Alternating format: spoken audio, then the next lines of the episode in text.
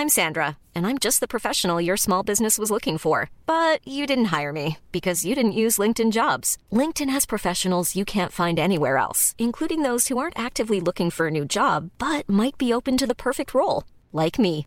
In a given month, over 70% of LinkedIn users don't visit other leading job sites. So if you're not looking on LinkedIn, you'll miss out on great candidates like Sandra. Start hiring professionals like a professional. Post your free job on linkedin.com/people today.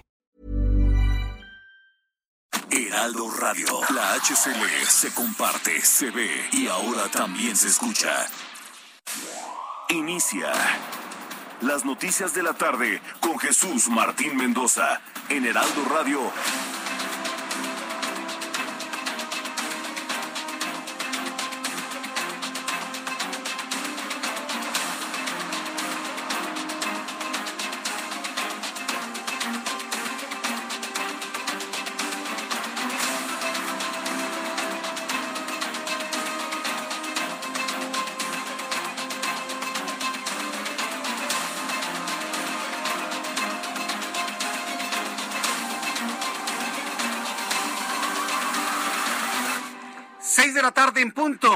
Hora del centro de la República Mexicana. Bienvenidos, muy buenas tardes. Iniciamos las noticias en el Heraldo Radio, las noticias como a usted le gusta escucharlas.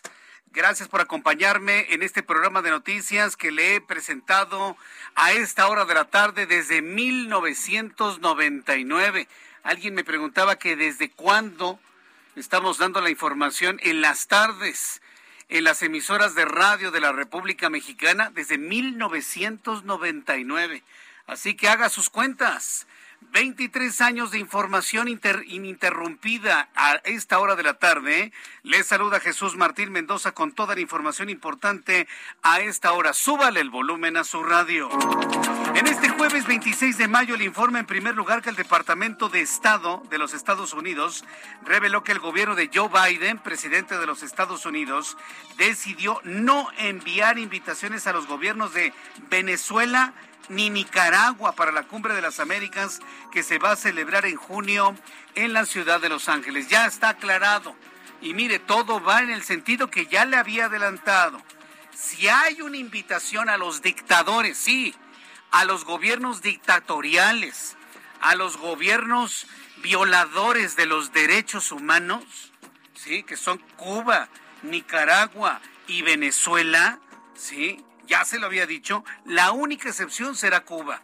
Todavía no sabemos si la invitación irá para Miguel Díaz Canel o para una representación del gobierno cubano, pero por lo pronto hoy es noticia, noticia principal, que no será invitado el dictador Nicolás Maduro, ni tampoco el dictador nicaragüense. Así que bueno, pues esta es una noticia sin duda importantísima, porque con esto se deja con toda claridad la posición de los Estados Unidos ante, estos países con gobiernos y dictadores. Mientras tanto, el secretario de Relaciones Exteriores, Marcelo Ebrard, dio a conocer que hasta el momento no se ha confirmado que hay mexicanos dentro de las víctimas del tiroteo del martes en Uvalde, Texas. Ya se conocieron los nombres de los niños asesinados y la gran mayoría tienen apellidos hispanos, Gómez, González, Rodríguez y demás, pero son ciudadanos estadounidenses. Son niños que ya nacieron en los Estados Unidos y que no necesariamente tienen un pasaporte latinoamericano o mexicano. Hasta este momento no se ha confirmado que algún ciudadano mexicano, es decir, algún niño con pasaporte mexicano, esté dentro de las víctimas de la tragedia en Uvalde, Texas. Le voy a tener todos los detalles más adelante aquí en el Heraldo Radio. Mientras tanto, un juez federal admitió a trámite el amparo presentado contra el convenio contra el gobierno federal que firmó con la República de Cuba para contratar a médicos y traerlos a trabajar a México. Un juez federal admitido a trámite un amparo. Simple por la siguiente razón. No se ha podido establecer que estos técnicos en salud puedan equiparar sus conocimientos con la ley de salud en México. Entonces, como no se conocen las capacidades de los técnicos en salud cubanos, sí, dije técnicos en salud, no son doctores, no son médicos y mucho menos son especialistas. Como no se ha podido establecer las capacidades de los técnicos en salud que en la modalidad de esclavitud moderna vienen a México, se ha admitido este amparo ¿Qué significa el amparo? Que no pueden entrar estos extranjeros a México. No pueden entrar estos extranjeros a México. Ya basta de estar de brazos y piernas abiertas en México. A todo el mundo se le acepta, a todo el mundo. Y bueno, pues gracias a este amparo, prácticamente está detenido la llegada, está detenida la llegada de estos técnicos en salud provenientes de Cuba. Qué buena noticia, ¿no? Pero ya saben, ¿no? Las andanadas del gobierno federal. Es ponerse a las patadas con Sansón. Pero por lo menos en este momento está detenido la llegada de, de técnicos en salud cubanos a nuestro país. Una situación que verdaderamente ha llamado la atención en las últimas horas y que nos hablan de la terrible violencia, ejecuciones bajo la idea de la impunidad total es el siguiente crimen que le voy a informar. Clemente Nagasaki, presidente del DIF en el municipio de Acayucan, Veracruz, fue ejecutado mientras se encontraba en un evento público. No fue en su casa, no fue en el auto, no fue durante la noche, fue en un desayuno. Estaba acompañado de más de 200 personas y ahí llegaron los sicarios y lo mataron enfrente de todas las personas, enfrente de todos los asistentes a ese desayuno. La Fiscalía General de Justicia de Veracruz ya inició las investigaciones del caso. Y de acuerdo con la Universidad de Guadalajara, la manifestación de este martes convocada por la Casa de Estudios alcanzó una asistencia de más de 103 mil personas en la Plaza de la Liberación en Guadalajara. Están exigiendo dignidad, autonomía y presupuesto justo.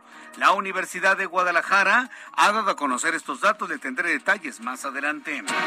El INE, el Instituto Nacional Electoral, en este resumen de noticias de Informo, reveló que ha abierto una investigación en contra del líder nacional del PRI, Alejandro Moreno, Alito por la presunta recepción de recursos económicos por parte de Cinépolis para la financiación de campañas electorales.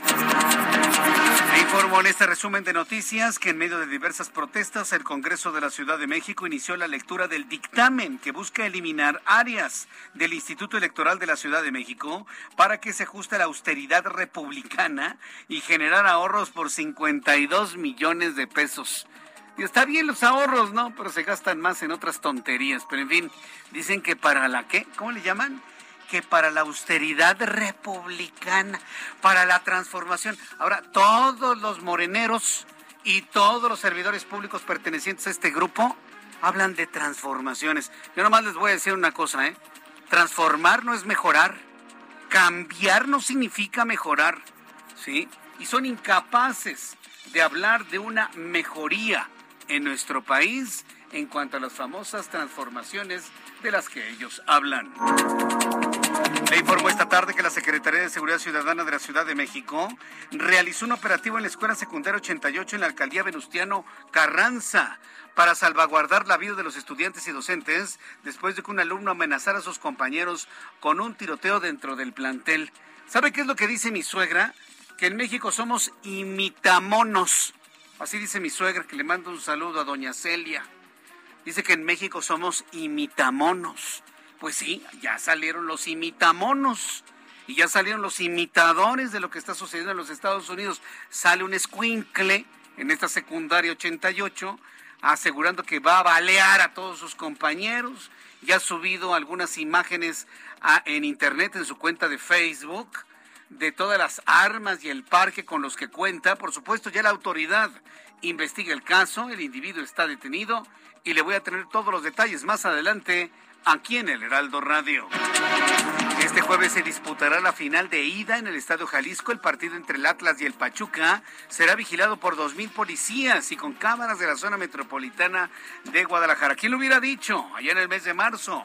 Cuando se dieron todos estos acontecimientos gravísimos en, en el estado de Querétaro y las golpizas que se llevaron alguno casi al borde de la muerte. ¿Quién le hubiera dicho que el Atlas llegaría a la final de la, del fútbol mexicano de esta manera? Y bueno, pues evidentemente será un partido que será sumamente vigilado.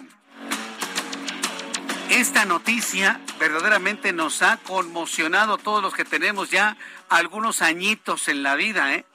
La agrupación de Pitch Mode ha informado que a través de sus redes sociales que Andy Fletcher, tecladista y miembro fundador de Pitch Mode, murió el día de hoy. Pero sorpréndase, murió a los 60 años. Todavía no se conocen las causas de la muerte del integrante de Depeche Mode, que, bueno, pues de alguna manera está planteando el fin de toda una era de una de las más importantes bandas de la década de los ochentas y noventas.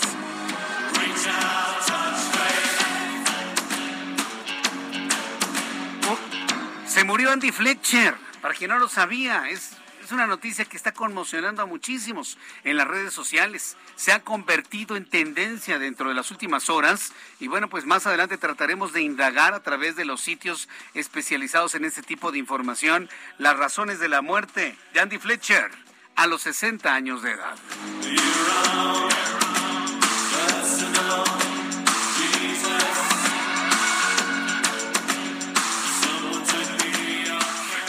¿Quiénes no vivimos con Personal Jesus, no? ¿Quién no vivimos, por supuesto, con Personal Jesus? Son las seis con diez, las seis de la tarde con diez minutos hora del centro de la República Mexicana. Escucha usted el Heraldo Radio, yo soy Jesús Martín Mendoza y le tengo toda la información en resumen. Vamos con nuestros compañeros reporteros urbanos, periodistas especializados en información de ciudad. Alan Rodríguez, gusto en saludarte. ¿En dónde te ubicamos, Alan? Jesús Martín, amigos, muy buenas tardes. La Fiscalía General de Justicia de la Ciudad de México ha iniciado una carpeta de investigación para dar seguimiento a los delitos de amenazas y noticia criminal, luego de que se diera a conocer una conversación entre dos jóvenes estudiantes de la escuela secundaria número 88 en la colonia Jardín Balbuena, en donde uno de los jóvenes, identificado como Emiliano N., amenazó a sus compañeros con realizar un tiroteo al interior de las aulas de clase. Debido a esta situación, el día de hoy padres de familia determinaron no enviar a la mayoría de sus hijos a sus clases. Sin embargo, sí fueron algunos jóvenes, no más del 10% de todo el plantel, los cuales fueron atendidos por personal de la Secretaría de Seguridad Ciudadana y la División de Seguridad Escolar, los cuales realizaron un operativo mochila para evitar el ingreso de armas al interior de esta escuela. Por su parte, ya agentes del Ministerio Público de la eh, zona de Venustiano Carranza número 03, el Ministerio Público, han dado a conocer que ya se han contactado con los padres del menor, a quien le estarán solicitando que lo presenten para que declare al respecto de esta situación que se ha presentado y que se dio a conocer esta mañana en redes sociales de la colonia Jardín Balbuena y de la escuela secundaria número 88. Por lo pronto, Jesús Martín, el reporte que tenemos con esta situación que pues vivieron miedo los jóvenes de esa escuela. Por supuesto, gracias por la información, Alan Rodríguez. Estamos al pendiente. Buenas tardes. Ante esta amenaza, la secundaria número 88 se vació debido a que este tipo está informando que va a balear a sus compañeros. Ya ha subido fotografías de armas, de, balas, de, de, casquillos, de, bueno, de todos los implementos necesarios para balear a sus compañeros. Nadie está acudiendo a la secundaria número 88. Saludo a mi compañero Israel Lorenzana. Adelante, Israel. Buenas tardes. Jesús Martín, muchísimas gracias. Un gusto saludarte. Lo que escuchas de fondo, Jesús Martín, son aproximadamente 300, 400 manifestantes, todos ellos, algunos familiares, otros padres de los 43 normalistas desaparecidos de Ayotzinapa. Como cada 26 de mes, han salido del Ángel de la Independencia y han llegado al hemiciclo a Juárez, en donde en estos momentos están dando término a un mitin cumpliendo ya 92 meses de la desaparición de los jóvenes normalistas de la normal rural Raúl Isidro Burgos. En estos momentos ya ha sido liberado el paseo de la reforma. Todavía tenemos cortes viales a través de Avenida Juárez, a partir de la zona de Valderas y con dirección hacia el eje central Lázaro Cárdenas. Hay que utilizar sin duda alguna la Avenida Hidalgo como alternativa, esto para incorporarse hacia la zona del circuito Plaza de la Constitución. Pues Jesús Martín termina este mitin en estos momentos, se cumplen ya 92 meses de la desaparición de los normalistas y continúan pidiendo justicia y por supuesto la aparición con vida. Jesús Martín, la información que te tengo. Muchas gracias por esta información, Israel Lorenzana. Hasta luego. Hasta luego, que te vaya muy bien. Javier Ruiz, justo en saludarte. Muy buenas tardes, Javier. El gusto mío, Jesús Martín, excelente tarde. Nos encontramos nosotros ahora en la zona norte de la Ciudad de México, en específico el circuito interior ya para esta hora presenta intensa carga vehicular, bastante complicado una vez que se deja atrás Marina ciudad y para llegar a los ejes 1 y 2 norte, más adelante también llegando al entronque con la avenida de los insurgentes. El sentido opuesto, el avance es mucho más aceptable, los retagos ya están llegando justamente a la avenida y para continuar hacia Revolución. En lo que corresponde al eje central en su tramo 100 metros, todavía con avance vehicular constante desde el circuito interior y para quien desea llegar hacia la zona de la central de autobuses del norte o bien para continuar a periférico y donde sí ya tenemos algunos eh, rezagos sobre la calzada Vallejo a partir partir del eje 3 norte y en dirección hacia el eje 5 ya vamos a encontrar avance complicado. El sentido opuesto en general sí el avance es constante, incluso es una buena alternativa a la calzada Vallejo para llegar hacia el hospital de la Raza. De momento, Jesús Martín, es el reporte que tenemos. Correcto, Javier Ruiz, estaremos muy atentos de esta información. Que tengas muy buenas tardes. Igualmente estamos atentos, Buenas buena tarde. Seguimos muy atentos. Solo usted se entera de esta forma y con esta intensidad y con esta claridad a través del Heraldo Radio en toda la República Mexicana. Usted lo sabe, somos los herederos de la mejor radio informativa que se ha hecho en la historia de este país. Muchas gracias por estar con nosotros. Yo le invito para que siga con nosotros a esta hora de la tarde cuando ya son las seis con quince. ¿Y tú, sabes cuáles son las alternativas al cigarro? En general existen dos grandes grupos, los vapeadores y los calentadores de tabaco. ¿Y cuál es la diferencia entre ambos? Es muy sencillo. Los vapeadores son unos dispositivos que calientan un líquido que puede o no contener nicotina, para después convertirlo en un aerosol. Esta alternativa no contiene tabaco. Por otro lado, existen los calentadores como ICOS, que a diferencia de los vaporizadores, utilizan tabaco real. Estos productos calientan el tabaco en vez de quemarlo, entregando el sabor del tabaco sin humo. Al calentar el tabaco en lugar de quemarlo, se elimina el humo, por lo que ICOS produce menos sustancias tóxicas comparado con los cigarros. La mejor opción siempre será dejar de fumar, pero para aquellos que deciden no hacerlo, existen otras alternativas como ICOS. Conoce más en icos.com. Eso me encanta de mis amigos de ICOS, ¿no? Porque respetan la decisión de cada quien. La mejor decisión es dejar de fumar. Si usted no fuma, se ahorra usted un dineral. Además de que descubre un mundo lleno de aromas, de sabores, un mundo completamente distinto. Pero si su decisión es no dejar de fumar, porque le gusta, porque lo disfruta. Mi mamá decía, es que el cigarrillo es mi amigo. Eso decía mi mamá, que en paz descanse y que le mando un saludo desde aquí pero mucha gente lo dice, ¿no? Es que el cigarrillo es mi compañero, es mi amigo. Bueno, si usted ha decidido no hacerlo, pruebe la opción de nuestros amigos de AICOS. Son las seis con dieciséis, las seis de la tarde con dieciséis minutos hora del centro de la República Mexicana. ¿Qué es lo que sucedió un día como hoy, 26 de mayo, en México, el mundo y la historia? Abraham Arreola. Amigos, bienvenidos. Esto es un día como hoy en la historia 26 de Mayito. 1897. Se publica la novela Drácula de Bram Stoker.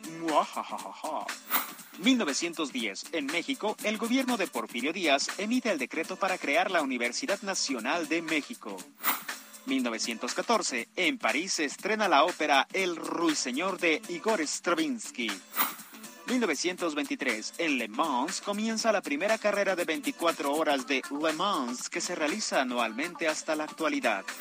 1929, en México el presidente Emilio Portes Gil se pronuncia a favor de la autonomía de la Universidad Nacional de México.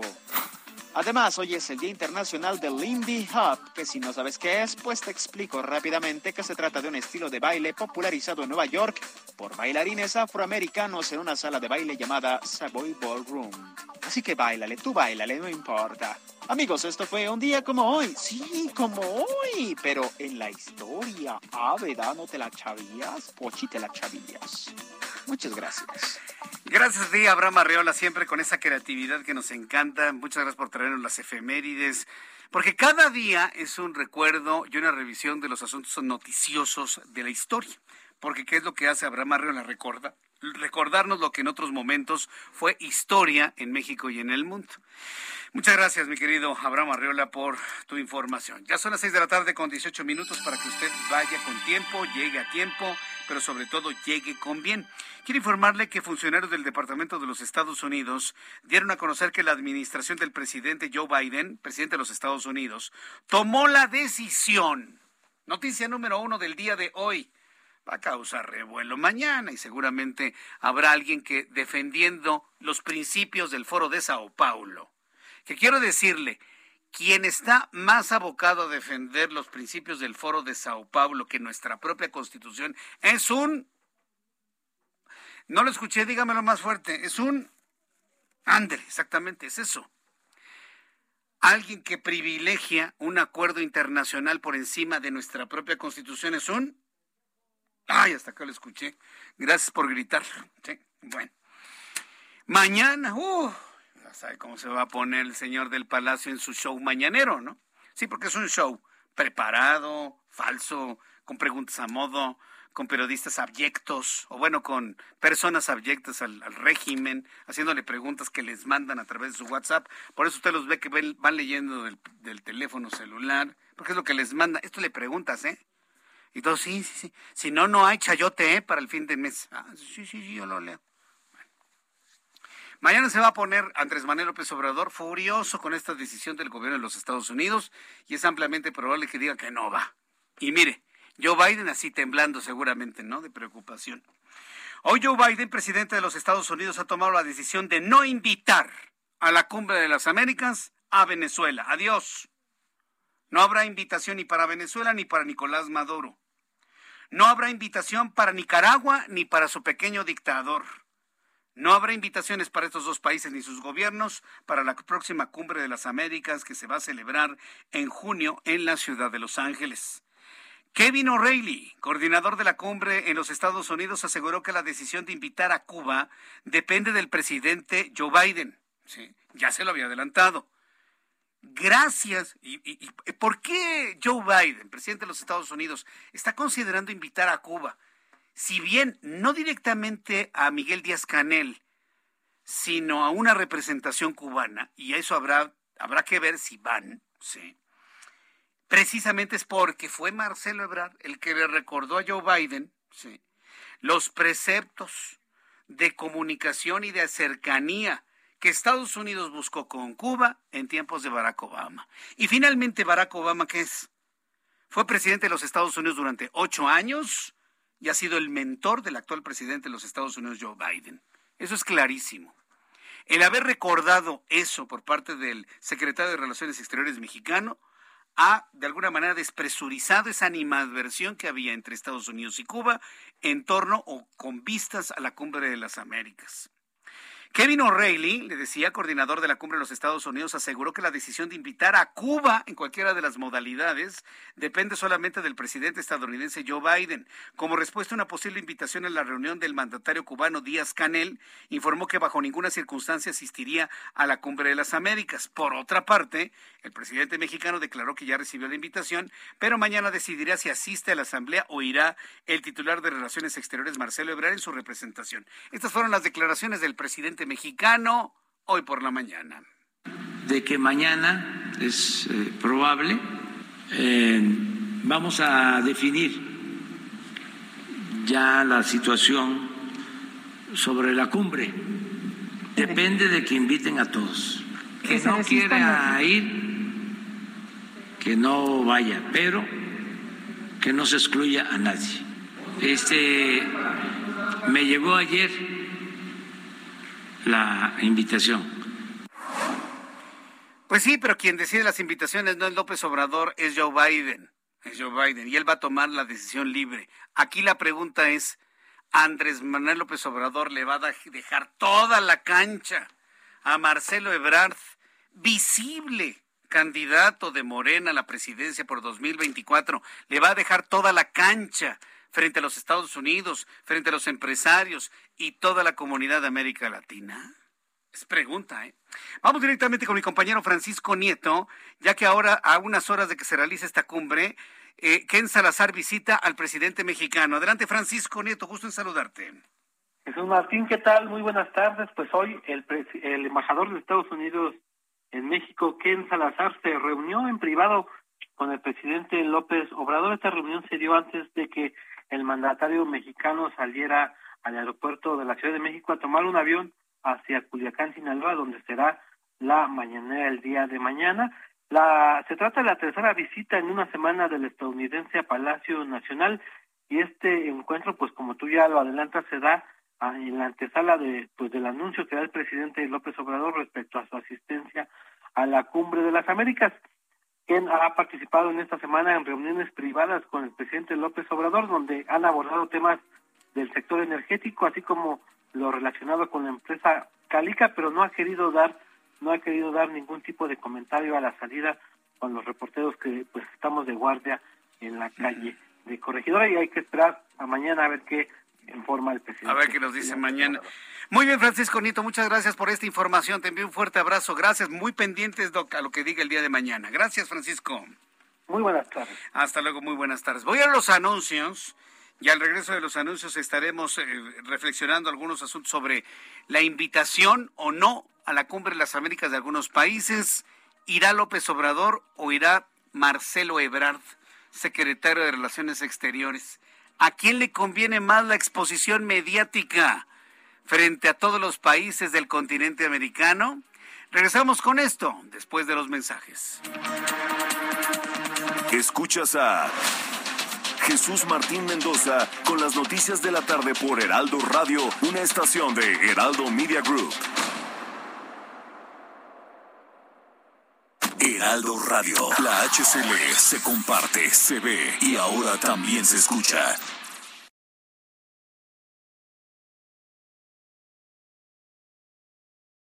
Heraldo Radio, la HCL se comparte, se ve y ahora también se escucha. Escucha las noticias de la tarde con Jesús Martín Mendoza. Regresamos. Viaja, vive, disfruta. Viaja con hasta 40% de descuento en Aeroméxico. Vive más vacaciones al acumular puntos Premier con hoteles en línea, Hertz o Uber. Y disfruta hasta séptuples puntos Premier por tus compras en línea, Gandhi, Gaia, Luna y más. En el Hot Sale de Club Premier encuentras todo para volver a disfrutar cada experiencia.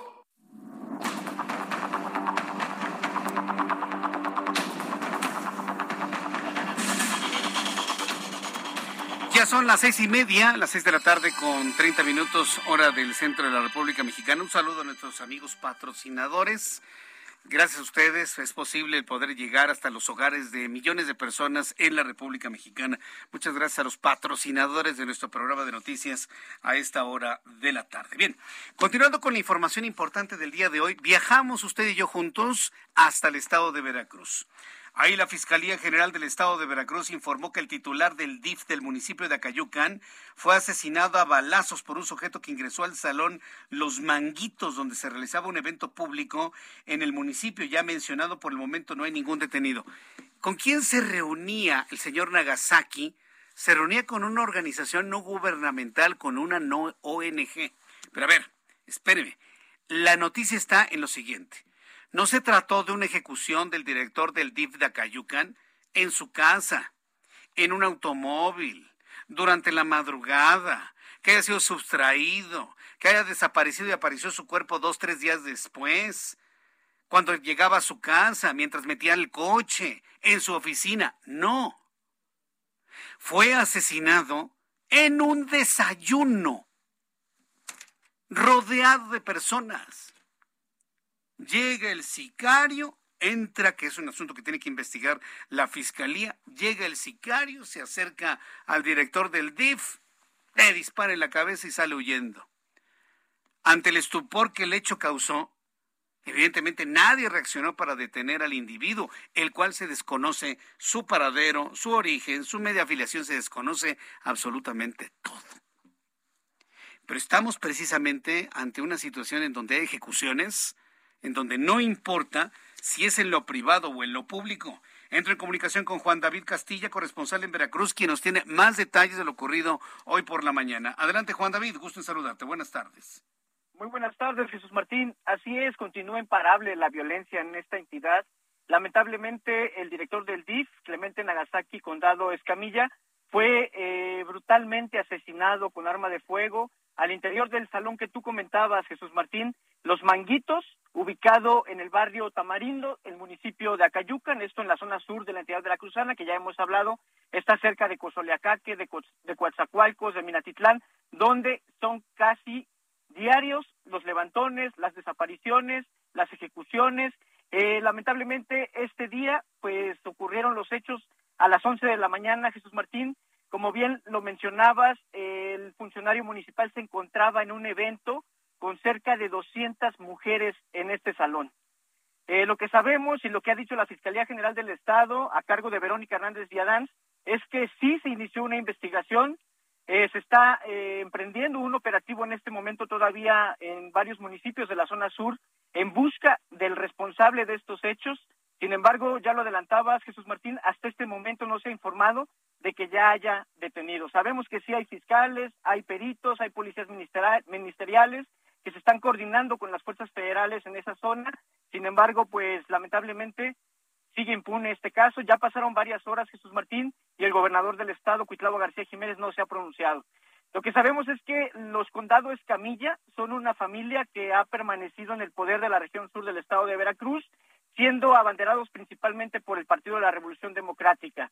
Ha habido reacciones después de este lamentable hecho, Jesús Martín.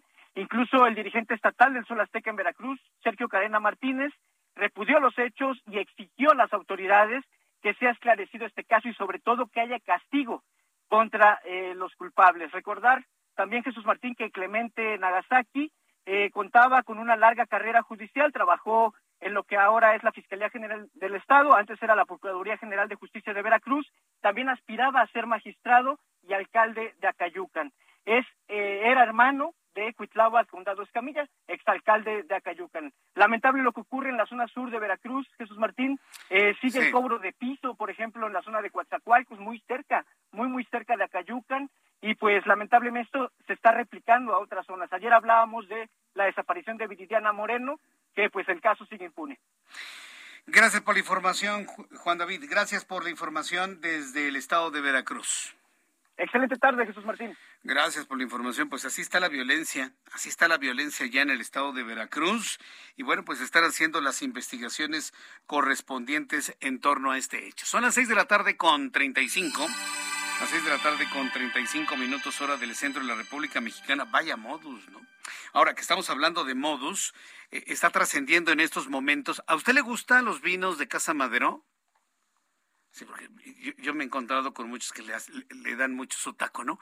Este, ábrame una botella 3B, ¿no? wow. ¿Y qué significa la 3B? No sé, pero pues, pues los ricos lo piden, ¿no? Entonces, bueno, pues ya le abren su 3B. Bueno, Casa Madero es una de las mejores casas vitivinícolas de nuestro país y de gran orgullo, sin duda alguna. Bueno, está trascendiendo que la vinícola mexicana Casa Madero ha dado a conocer que personas armadas, un cartel armado, ha invadido la hacienda de Casa Madero, en donde se encuentran sus viñedos y hasta lo que sabemos en este momento se han apoderado de toda la infraestructura de Casa Madero, inclusive la infraestructura de riego. En un comunicado, Casa Madero informa que con anterioridad un grupo de personas se presentó en la entrada de las instalaciones amenazando con apoderarse de las mismas, lo que fue hecho del conocimiento de funcionarios de la administración del gobernador Miguel Ángel Riquelme, así como el presidente del municipio de Parras de la Fuente, Fernando Orozco Lara. A ver cómo le va a hacer Coahuila. ¿eh? A ver cómo le va a hacer Coahuila para sacar estos malandros de Casa Madero, que evidentemente se están apoderando de, la vinícola porque seguramente no pagan derecho de piso. Pues, por favor, no nos chupamos el dedo, señores. Sería una pérdida impresionante. La pérdida de Casa Madero, sobre todo con su gran historia que data desde el siglo XIX. Perder Casa Madero por un grupo de, criminales, ¿cómo los quiere usted llamar? Pero ¿sabe por qué lo hacen? porque tienen la seguridad de la impunidad en primer lugar. Y en segundo lugar, porque se sienten seres humanos y como el presidente dice que a los delincuentes hay que protegerlos porque son seres humanos, hoy estamos viendo lo increíble del crimen organizado gracias a las declaraciones del señor que está allá en el Palacio Nacional. ¿O cómo se explican este tipo de cosas? ¿Cómo se explican el envalentonamiento de los grupos del crimen organizado?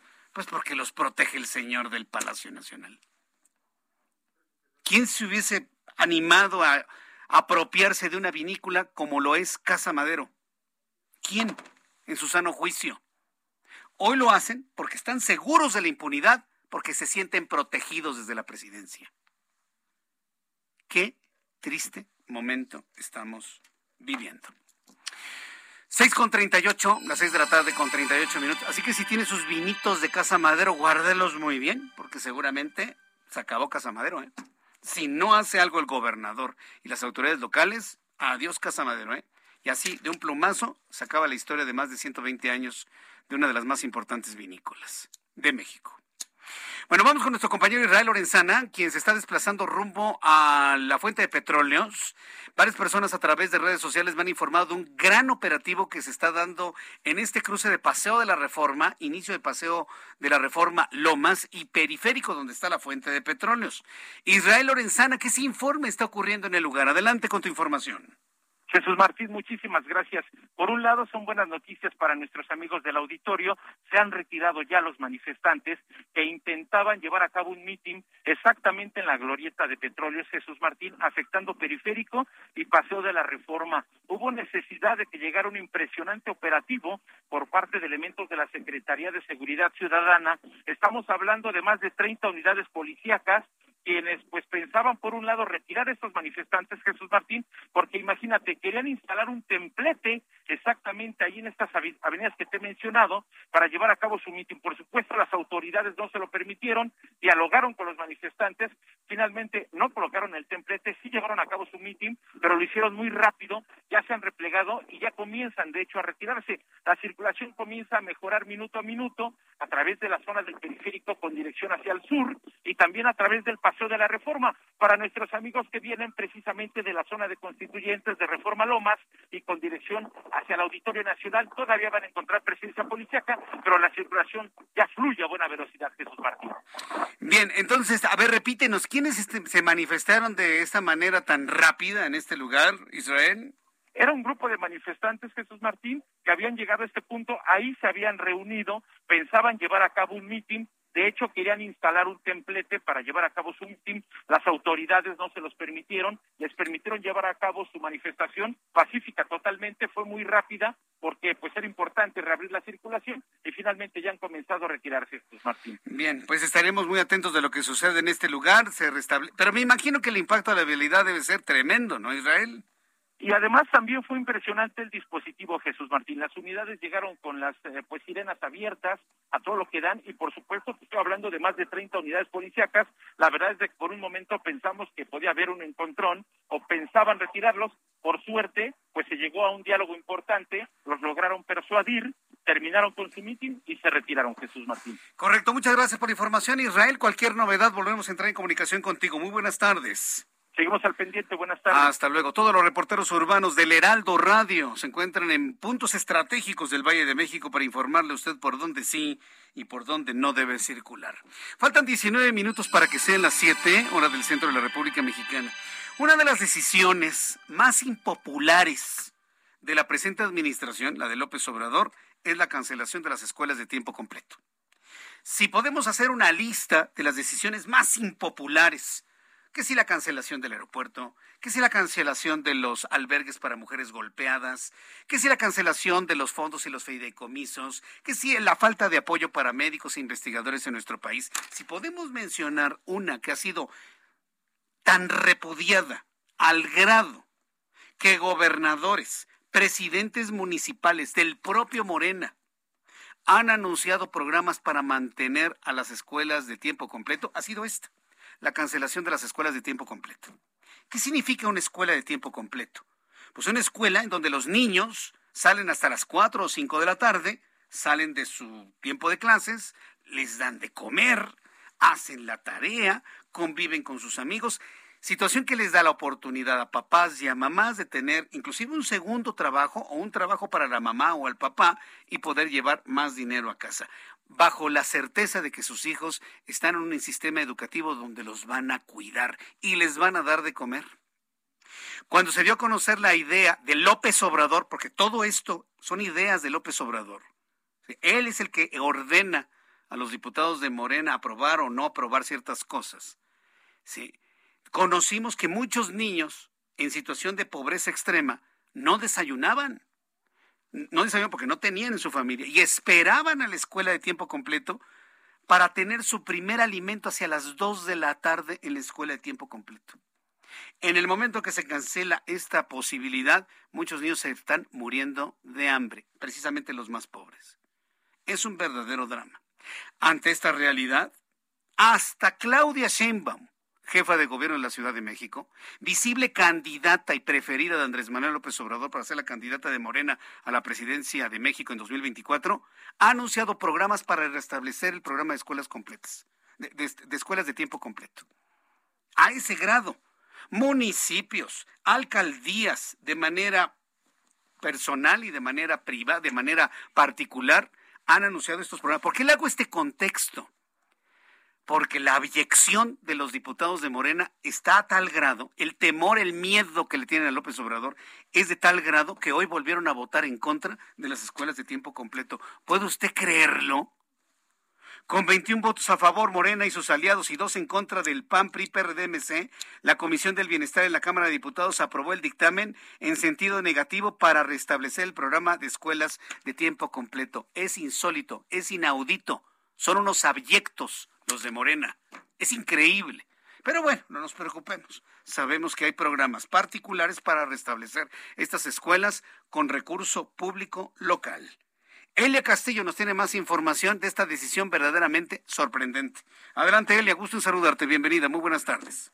Muy buenas tardes, Jesús Martín, te saludo con gusto. Así es, el día de hoy en reunión de trabajo, la mayoría eh, parlamentaria en esta comisión del bienestar pues avaló el dictamen en sentido negativo, es decir, se pronunciaron en contra de que el programa regrese como propone en su iniciativa la priista Norma Aceves, quien presentó esta iniciativa justamente a fin de revertir eh, pues la cancelación, la eliminación de este programa de escuelas de tiempo completo, así como las estancias infantiles, que recordemos, el primero, escuelas de tiempo completo, pues fue eh, extinguida su, su, o más bien anunciada su extinción el pasado primero de marzo. La Comisión eh, de Bienestar, eh, cabe aclarar que únicamente emitió su opinión sobre esta propuesta, será la Comisión de Educación la que dictamine la propuesta final y este pues decida si se aprueba o no se aprueba este dictamen que propone que regresen justamente las estancias infantiles y las escuelas de tiempo completo a través de eh, reformas y a diferentes disposiciones de la Ley General de los Derechos de Niñas, Niños y Adolescentes, de la Ley General de Desarrollo Social y de la Ley General de Educación.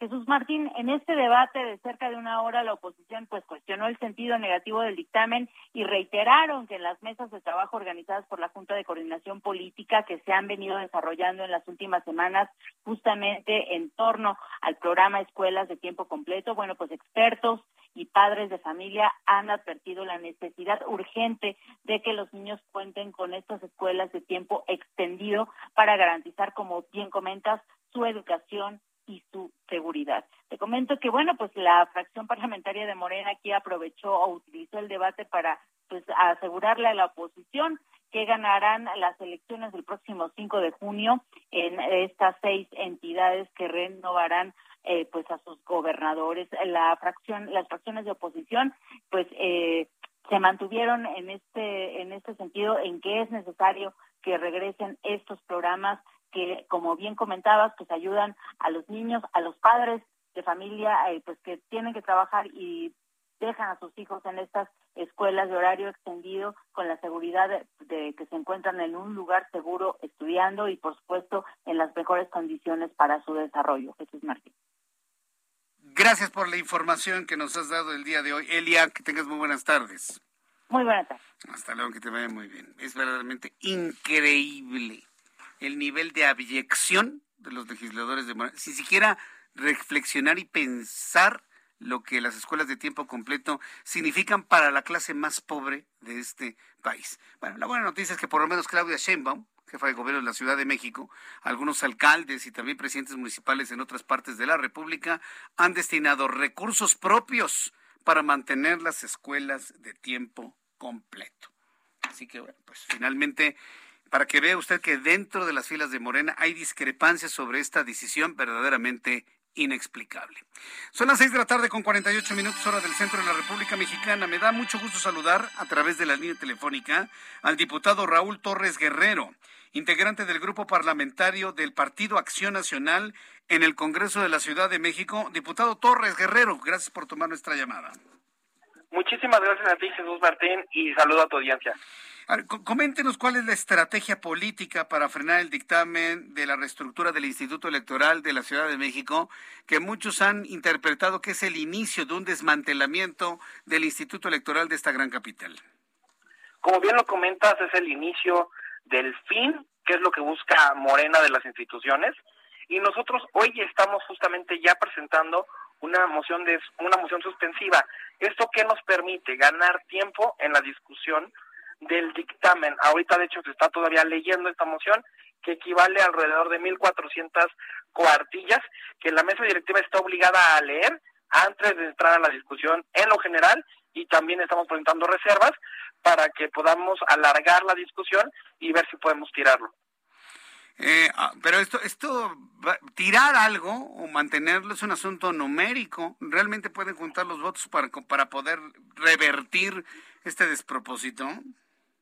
Pues yo lo que sí te puedo decir es que hoy la oposición está toda unida, PRI, PRD, PAN, Movimiento Ciudadano, y que en las votaciones cerradas donde hemos pedido el quórum, nada más quedan por un voto arriba. Lo que estamos esperando es, pues, a ver quién aguanta más y en dado caso que incluso ellos lo votaran a favor, ocupando la mayoría que hoy tiene Morena y sus aliados, vamos a proceder directamente ya con una acción de inconstitucionalidad para que sean desde los tribunales que puedan inhabilitar este tipo de, iniciativas que hoy presenta Morena. A, ver, este, esta iniciativa, es que hay un asunto que a mí en lo personal me llama poderosamente la atención. En la reforma electoral que está pretendiendo el presidente de la República y bajo la actual configuración política, es evidente que no va a pasar esa reforma electoral, se plantea la la desaparición de institutos electorales locales y entre ellos obviamente el Instituto Electoral de la Ciudad de México.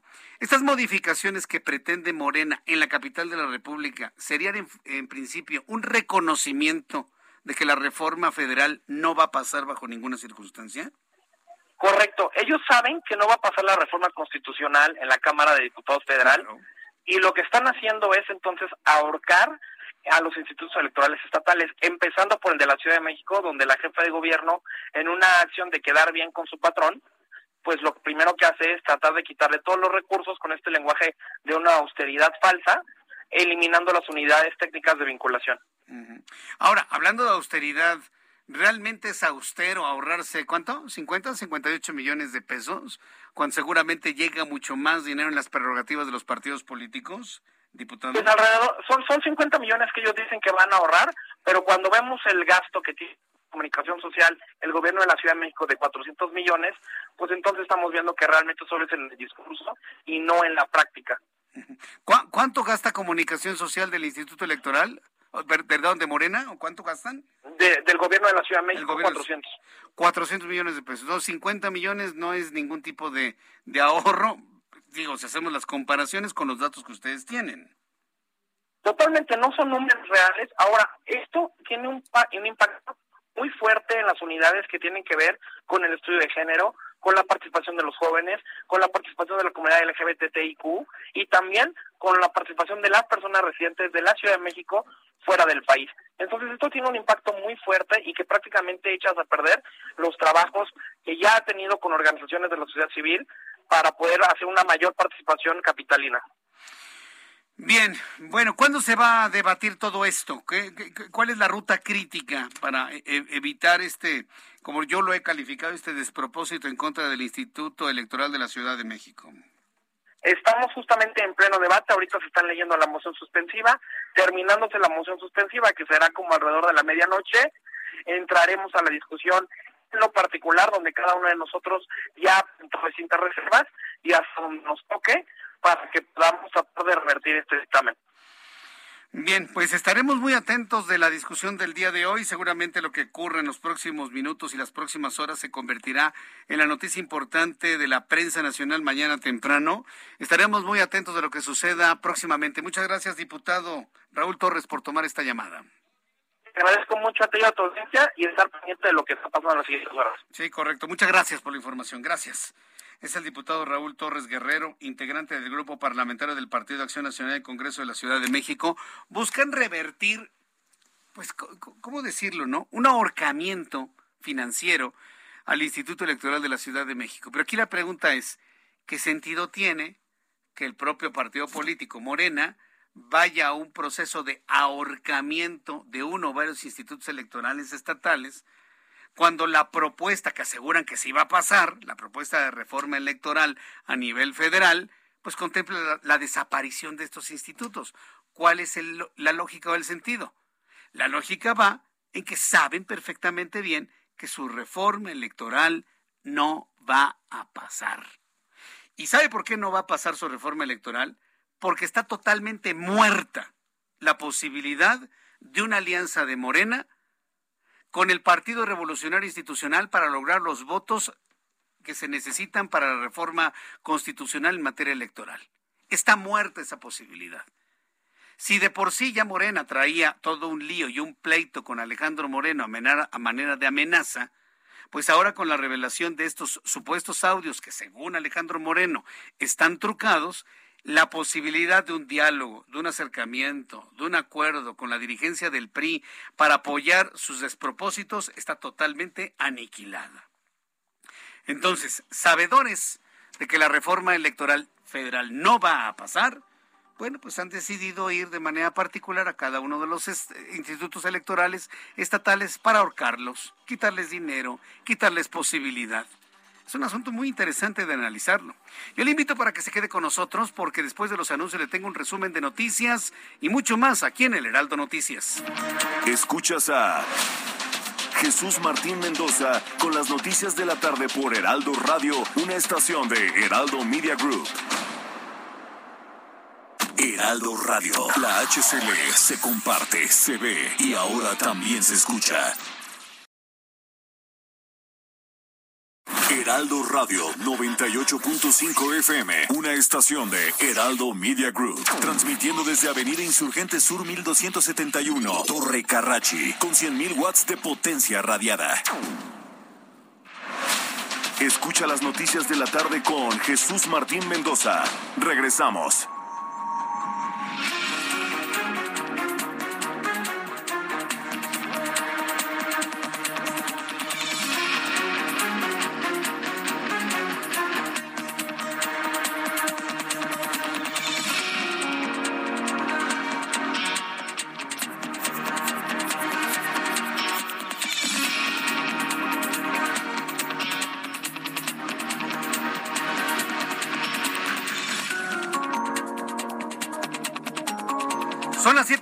Punto, las siete en punto hora del centro de la República Mexicana, le presento un resumen con las noticias más importantes aquí en el Heraldo Radio. Se ha conocido en las últimas horas de una invasión en las instalaciones de la vinícola mexicana Casa Madero. Casa Madero está informando hace unos instantes que está haciendo del conocimiento de la opinión pública que la tarde del día de ayer personas armadas y con lujo de violencia invadieron parte de la hacienda en donde se encuentran sus viñedos y se apoderaron de la infraestructura de riego. Con anterioridad, un grupo de personas se presentó en la entrada de las instalaciones amenazando con invadirlas, lo que fue hecho del conocimiento de funcionarios de la administración del gobernador Miguel Ángel Riquelme, así como del presidente municipal de Parras, de la Fuente Fernando Orozco Lara. Ambas autoridades habían garantizado a Casa Madero que se atendería a dicha situación para evitar cualquier prejuicio de la propiedad. ¿Ante qué estamos? La propia Casa Madero ha aclarado que no se trata de crimen organizado está informando que se trata de pobladores desprovistos de agua. Y esa es la razón por la cual se han apoderado de la instalación de riego de, todas las vides de Casa Madero. Mire, el asunto es grave, sí, porque estamos hablando de una empresa que da trabajo a miles de personas, sobre todo por el tiempo. Nos estamos acercando a las vendimias de julio y agosto. Y cualquier interrupción en el riego de la vid, allá en Coahuila puede tener efectos irreversibles, gravísimos para la producción de vinos, inclusive de exportación, que reportan ingresos para nuestro país. Entonces, digo, yo podemos entender la falta de agua de los habitantes en Parras, Coahuila, lo podemos entender perfectamente bien. Lo que no podemos entender es que no se entienda que una acción como esta pone en riesgo inclusive el trabajo de miles de personas de la vinícola Casa Madero. Voy a tener todos los detalles más adelante de lo que está ocurriendo en esta zona del país, de personas desesperadas por la falta de agua que están invadiendo toda la zona de riego de la vinícola Casa Madero. Le informo que el Departamento de Estado de los Estados Unidos ha revelado el día de hoy que el gobierno de Joe Biden, presidente de los Estados Unidos, ha tomado la decisión de no invitar a la Cumbre de las Américas al gobierno dictatorial de Venezuela Tampoco invitará al gobierno dictatorial de Nicaragua para la Cumbre de las Américas que se va a celebrar en el mes de junio en la ciudad de Los Ángeles. Hoy el secretario de Relaciones Exteriores, Marcelo Ebrard, ha declarado que no existen hasta el momento la confirmación de mexicanos dentro de las víctimas del tiroteo del martes en Uvalde, Texas. Son hispanos los niños, ¿eh? Son hispanos, pero son estadounidenses, son de origen hispano. ¿Sí? No, no se ha podido encontrar que se trate de mexicanos con pasaporte e identificaciones mexicanas dentro de los muertos en el tiroteo en la escuela primaria de Ubalde. Sin embargo, dijo el propio secretario de Relaciones Exteriores que mantendrán la investigación y la información sobre este caso. En más noticias, en este resumen, el diputado del PAN, Raúl Torres, declaró en entrevista con el Heraldo Radio que debido a que Morena sabe que la reforma electoral no se aprobará, que la reforma federal en materia electoral no será aprobada, ha decidido ahorcar a los institutos locales, empezando por el de la Ciudad de México, donde el gobierno de la capital impulsó esto en obediencia al presidente mexicano. El legislador agregó que el supuesto ahorro de 50 millones en las modificaciones al Instituto Electoral de la Ciudad de México es un ahorro solo en el discurso y no en la práctica. Asimismo dijo que la oposición se mantiene unida ante estas acciones y despropósitos. Correcto. Ellos saben que no va a pasar la reforma constitucional en la Cámara de Diputados Federal y lo que están haciendo es entonces ahorcar a los institutos electorales estatales, empezando por el de la Ciudad de México, donde la jefa de gobierno, en una acción de quedar bien con su patrón, pues lo primero que hace es tratar de quitarle todos los recursos con este lenguaje de una austeridad falsa. Son 50 millones que ellos dicen que van a ahorrar, pero cuando vemos el gasto que tiene comunicación social el gobierno de la Ciudad de México de 400 millones, pues entonces estamos viendo que realmente solo es en el discurso y no en la práctica. En más, en este resumen le informo que el cuerpo de la joven Devani Escobar, sí, la, la muchacha que fue asesinada ya en Nuevo León, pero la fiscalía insiste en que solita se cayó en un pozo, se pegó y se murió, ¿sí? Caso por el cual evidentemente usted sabe que yo no voy a replicar las mentiras de la Fiscalía de Nuevo León. Pero esto se convierte en noticia que vale la pena compartírsela. Se ha determinado que el cuerpo de Devani Escobar sea exhumado. Imagínense nada más el drama. ¿no? El cuerpo de Devani se ha exhumado para esclarecer las causas de muerte y homologar los datos de los dos peritajes. Es decir, al cuerpo de Devani, en el estado de descomposición que ya se encuentra ahora, se le van a hacer nuevas pruebas periciales para determinar las causas de su muerte. La Fiscalía de Nuevo León solicitará a un juez federal su fallo favorable para realizar una tercera autopsia, pues en el primer procedimiento ordenado resolvió que su muerte fue producto de un golpe por una caída en la cabeza, mientras que el solicitado por su padre habla de un asesinato posterior a una violación sexual. El director general del Sistema de Transporte Colectivo Metro, Guillermo Calderón, informó sobre los avances de los trabajos en el mejoramiento de las curvas del tramo subterráneo de la línea 12. Dijo que, se, que habrá sustitución de rieles, habrá sustitución de durmientes, que habrá sustitución de balasto, que son parte de los trabajos para el mejoramiento de siete curvas, acción que mejora que, forma parte de la recomendación del Comité Técnico Asesor para la Rehabilitación y Reforzamiento de la Línea 12 del Metro. La Suprema Corte de Justicia de la Nación declaró inconstitucional el derecho a la vida de todo ser humano establecido en la Constitución de Nuevo León. Los ministros argumentaron que esto restringe los derechos humanos de las mujeres en gestación.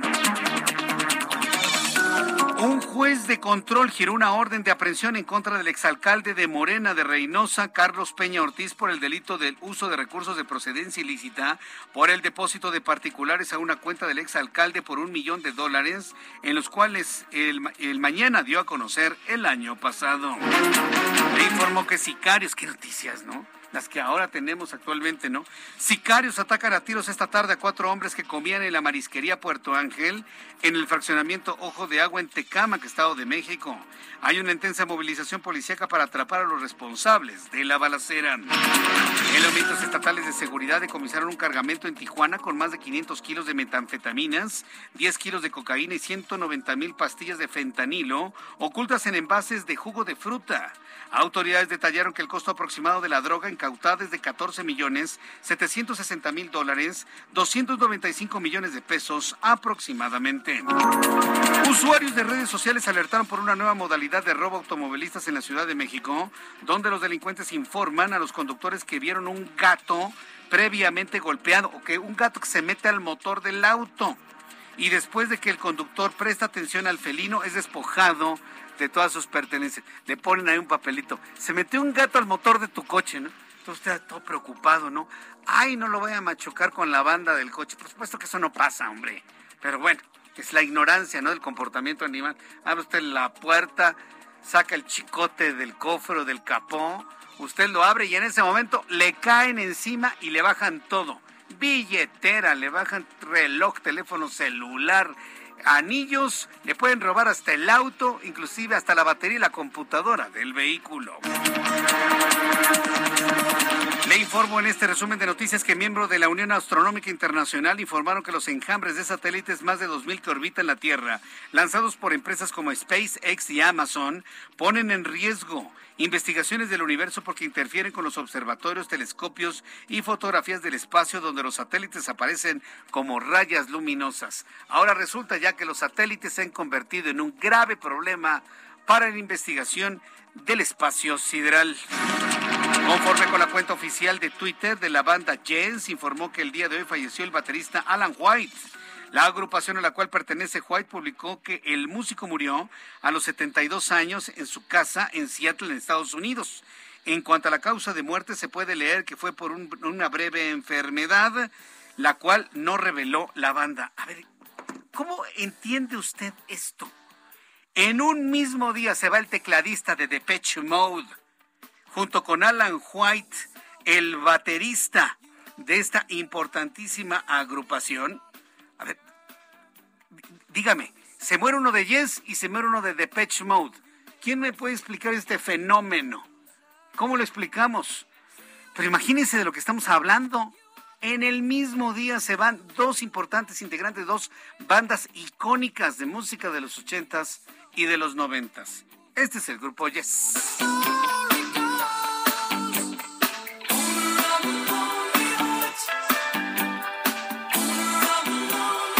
Recuerda, no? Al dueño de un corazón solitario.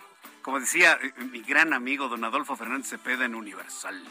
Decía, dueño de un corazón solitario. Universal. Sí, yo me acuerdo muchísimo, ¿no? Bueno, pues el baterista de esta agrupación ha muerto a los 67 años y el tecladista de Depeche Mode a los 60. ¿Quién explica estos fenómenos de la vida y de la muerte? Bueno, pues estas son las noticias en resumen. Le invito para que siga con nosotros. Le saluda Jesús Martín Mendoza.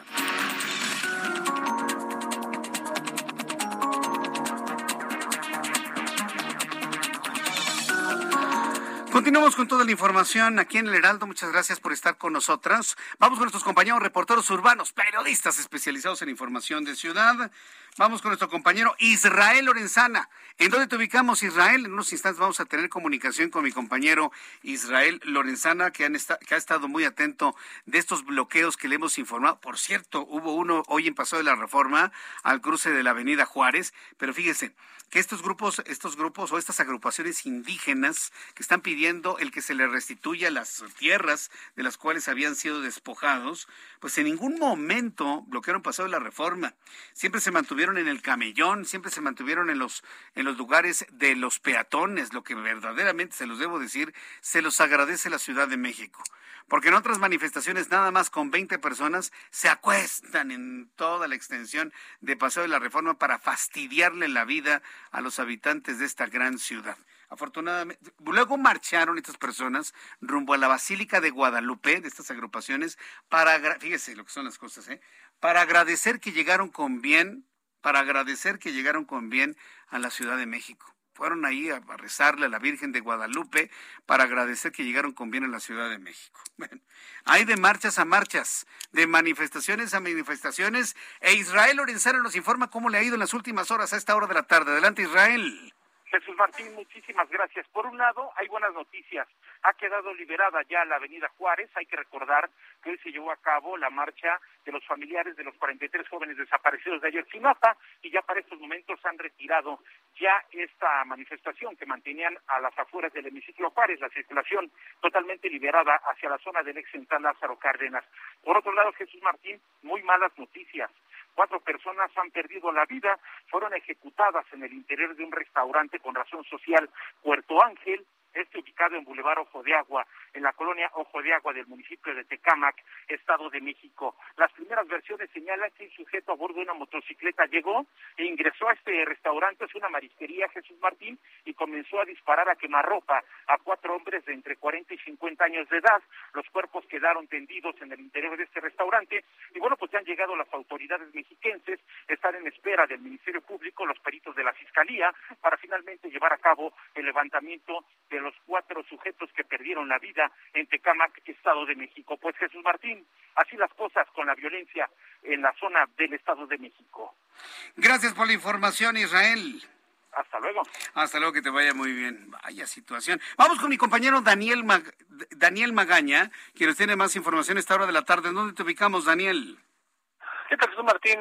Buenas tardes. Información vehicular en la zona de pues, la calzada Ermita. Las personas que se incorporan de la calzada Ermita hacia la zona de Constitución de 1917 hacia el periférico, pues carga vehicular muy intensa para trasladarse hacia la zona de la avenida Tláhuac. Prácticamente desde esta zona, pues es un lugar en donde hay un semáforo en operación, sí, en el anillo periférico, y bueno, pues esto retrasa el avance para quien se traslada más adelante hacia la zona de Cuemanco, las personas que pues continúan sobre la calzada Ermita Iztapalapa, pero en dirección hacia la avenida Javier Rojo Gómez, en este tramo, en este sentido, en dirección al poniente, bueno, pues el avance es mucho mejor a esta hora de la tarde. El reporte de Jesús Martín.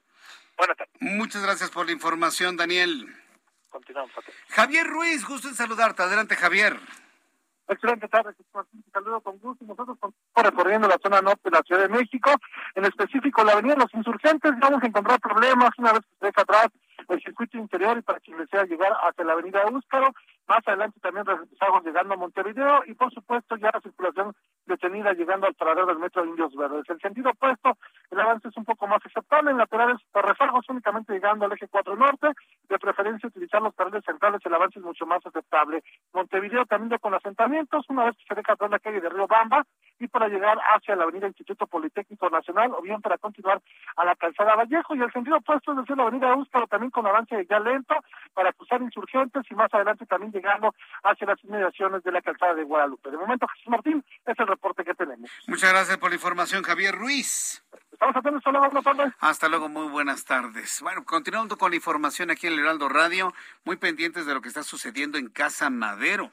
La propia vinícola mexicana está emitiendo un comunicado en donde da cuenta de las acciones violentas por un grupo de personas. Se ha descartado que sea crimen organizado, fíjese, que se trata de pobladores de la zona desprovistos de agua que ven pues en el riego la posibilidad de tener agua, ¿no?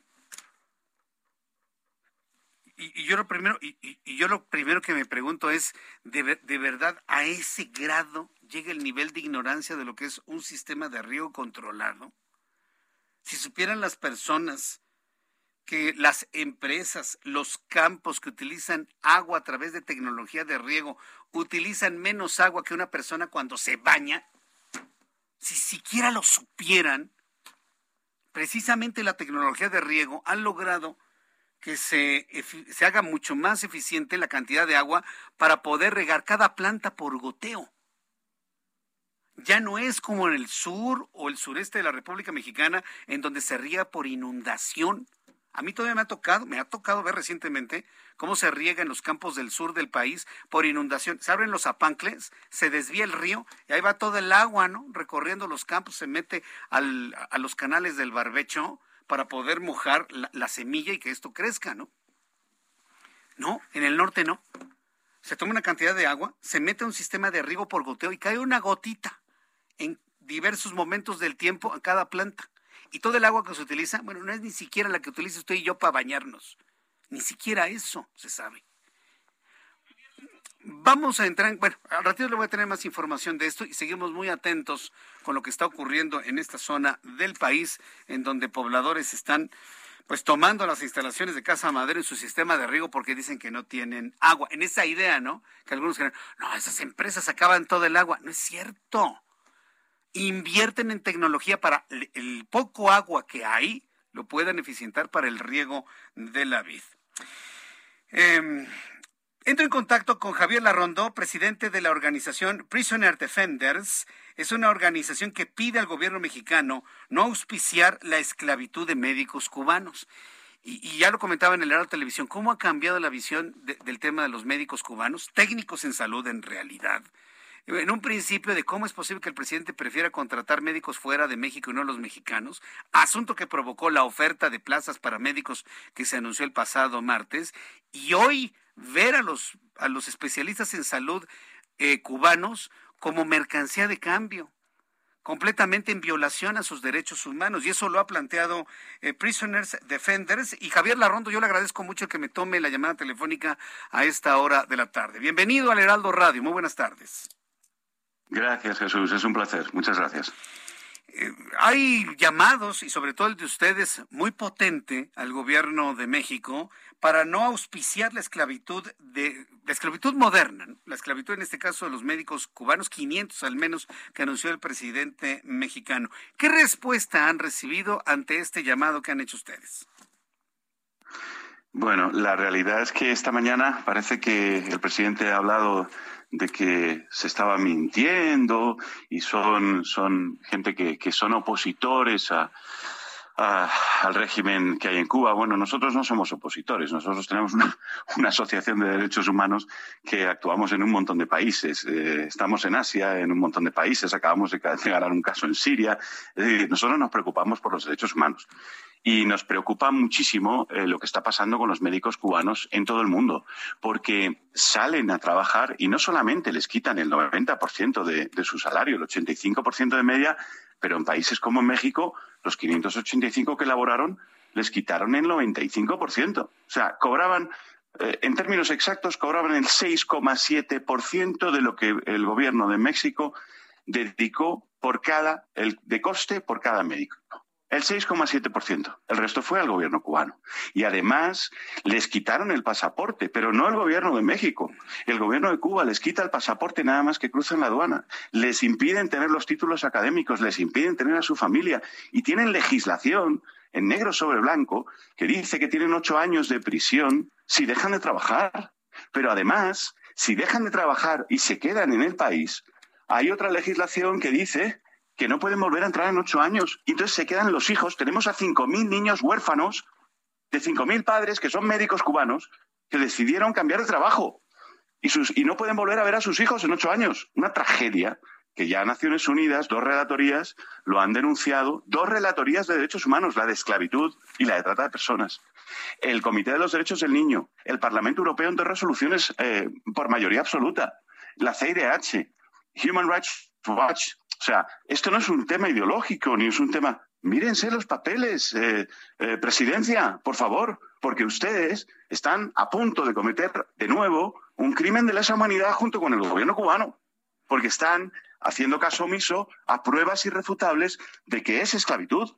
Y claro, eh, además, por contra, tienen ustedes uno de los mejores sistemas de formación de profesionales de la salud del mundo, porque si me hablasen de otro país, pero en México, los profesionales de la salud, los médicos que salen formados, los especialistas, no son cualquier cosa y tienen 305.000. Entonces, ¿qué estamos hablando aquí? Ahora, estamos eh, preocupados por este, este, tema. Y también adentro de, México estamos preocupados. ¿Es un no querer entender o simplemente el gobierno mexicano no lo entiende? Y le pregunto esto, nosotros que somos periodistas en México, que conocemos a nuestro gobierno de qué pie cojea. ¿Ustedes tienen la misma impresión de que no entienden este tema de fondo o simple y sencillamente es hacerse de la vista gorda, como decimos aquí?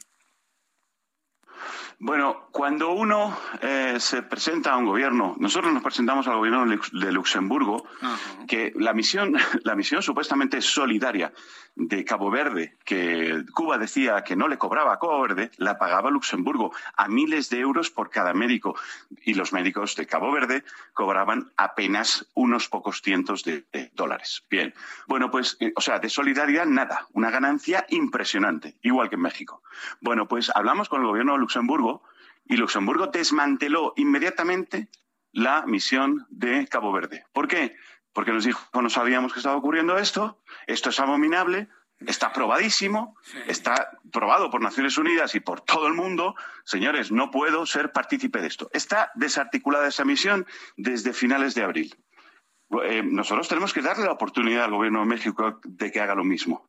Pero claro, lo que estamos viendo es una respuesta agresiva contra el mensajero de los derechos humanos, de los derechos laborales, de los derechos de la izquierda, señores. Están matando al mensajero. ¿Por qué? Sí, la, verdad es que es, algo verdaderamente sorprendente. ¿Han ustedes buscado una, una comunicación más directa hacia el presidente de la República? Porque para las condiciones que tenemos actualmente, él es el único que toma la decisión, no el secretario de salud, no, no, no, es el presidente de México. ¿Cómo harán para que esto lo entienda el presidente mexicano, Javier Larrondo? Bueno, hay dos formas de hacer entender a un político una situación de derechos humanos. Una es mostrársela insistentemente para que pueda tomar la decisión de no cometer un crimen de lesa, un crimen de lesa humanidad junto con el gobierno cubano.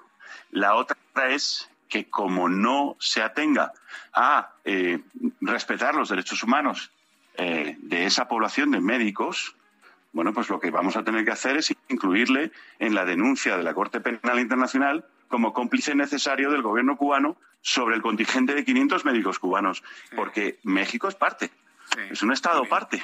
Y por lo tanto, y por lo tanto eh, lo que teníamos que hacer era ampliar la denuncia y decir, no solamente es el gobierno cubano, es que el gobierno de México conoce todos los datos, conoce toda la documentación y ha atacado al mensajero, nos ha atacado a nosotros, ¿no?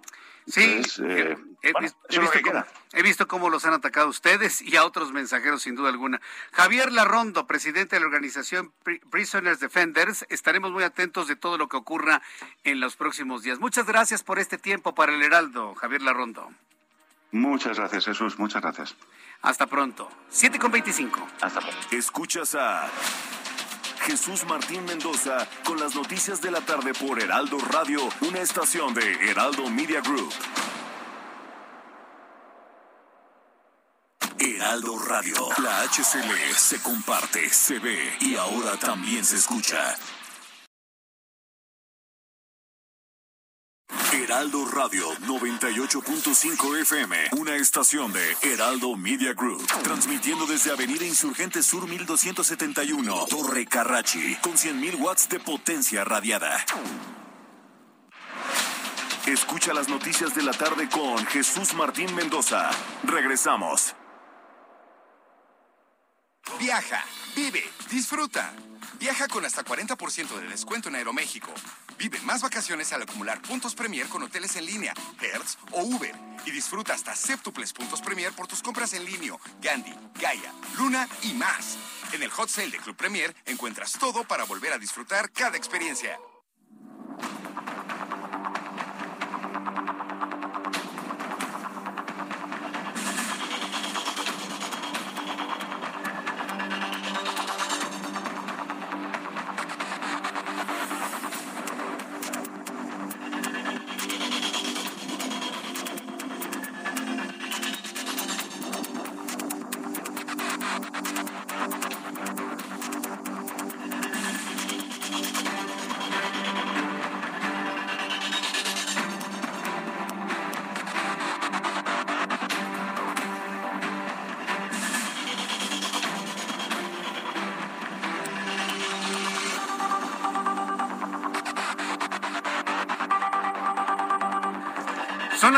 Las 7.31, las 7.31 hora del centro de la República Mexicana. Eh, vamos a continuar con toda la información. Bueno, viene los el partido, el, partido ya del el, partido de ida de la final de la Liga MX. Y bueno, Pachuca contra el Atlas.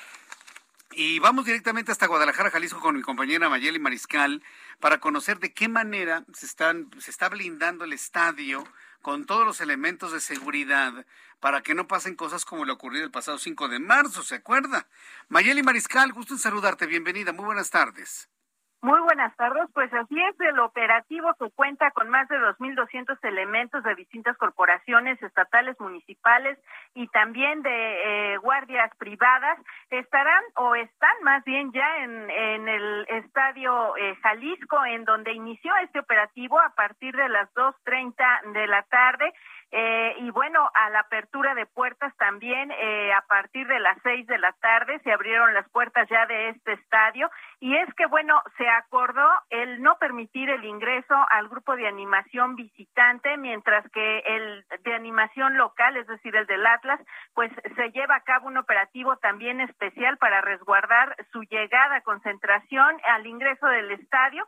Y bueno, ya también este el uso del Fan ID, que es un requisito indispensable al ingreso de los aficionados, eh, pues está revisando ya a quienes eh, están arribando a este estadio, al estadio eh, Jalisco, en donde se va a llevar a cabo este encuentro. Y bueno, recordar que las autoridades sanitarias ya permiten el 100% del aforo en el estadio y también, eh, pues bueno, se estará resguardando por parte de seguridad pública del municipio de protección civil y bomberos, así como de inspección y reglamentos, las inmediaciones, para que todo transcurra con calma y normalidad. Desde el día de ayer eh, se comenzó pues a calentar los ánimos, los aficionados llevaron serenata al hotel de concentración del Atlas, pues para eh, tratar de animarlos y que consigan pues la victoria en el encuentro de esta noche. Esa es la información. Bien, bueno, entonces, eh, el operativo de seguridad, ¿cuántos elementos policíacos contempla Mayeli? ¿Nos puedes repetir, por favor? Son 2.200 los elementos de distintas corporaciones estatales, municipales y, de seguridad privada también al interior del estadio. Correcto. Bueno, pues estaremos atentos de toda la información. ¿A qué hora es el partido?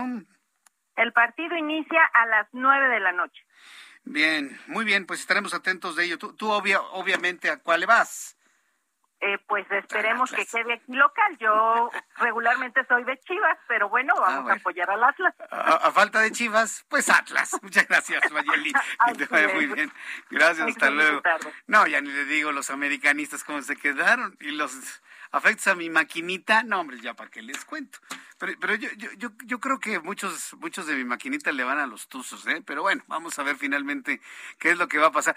¿Quién nos puede aclarar todas estas enormes dudas de la vida? Roberto San Germán, con toda la información deportiva. Qué gusto saludarte, mi querido Roberto. Buenas tardes. Buenas tardes, mi querido Jesús Martín, y buenas tardes a toda la gente que nos sintoniza. No, mi amigo, no, ¿qué, qué, qué le vamos a ir al Atlas o al Pachuca? Pues yo le voy a la América, ¿cómo crees que voy a tener? o sea, tú te quedas con la América aunque no esté, ¿no? Pues sí, claro, claro, pues ¿qué pasó? ¿Cómo que voy a cambiar de equipo? Pues no, y no, no, es como cambiar de chones. no, bueno, imagínate, cambiar de chones así, no, pues como que no. No, pues, no, ya, le, ya le pusiste todo el sabor al asunto. Oye, pero ¿cómo ves el tema a las, ocho, a las nueve de la noche? Con el partido. ¿Quién, quién gana en la ida?